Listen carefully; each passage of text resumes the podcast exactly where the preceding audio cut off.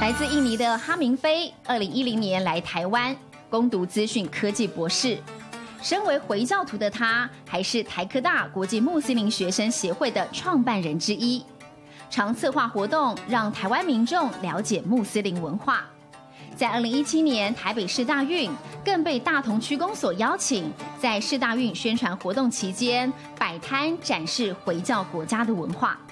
就是台湾人，其实还是不知道伊斯兰是什么，穆斯林文化是什么样的。伊斯兰还是穆斯林这个概念是很很陌生的。然后知道哇，有这种事，就可以打开他们的知识跟打开眼界这样子的，就是让他们体验服装啊，还是什么那个阿拉伯阿拉伯书法等等。哈明飞刚到台湾时，寻找清真寺及祷告的地方，对他来说非常不方便。于是他利用自己 AI 城市撰写设计的专业，二零一六年开发了 App 清真台湾，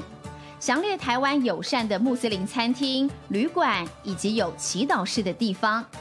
而在台湾生活七年的他，也感受到政府对穆斯林的重视，更逐渐在公共场所设立祈祷室。七年前，对，很少，应该这个台北车站没有。我们发现好像。从去年开始就突然就有好像有二十五新的祈祷室，都是都是政府提供的。目前的那个政府强调了那些那个什么新南向的政策，政府越来越对穆斯林很友善，又就是帮助我们，我们就觉得真的要感谢他们。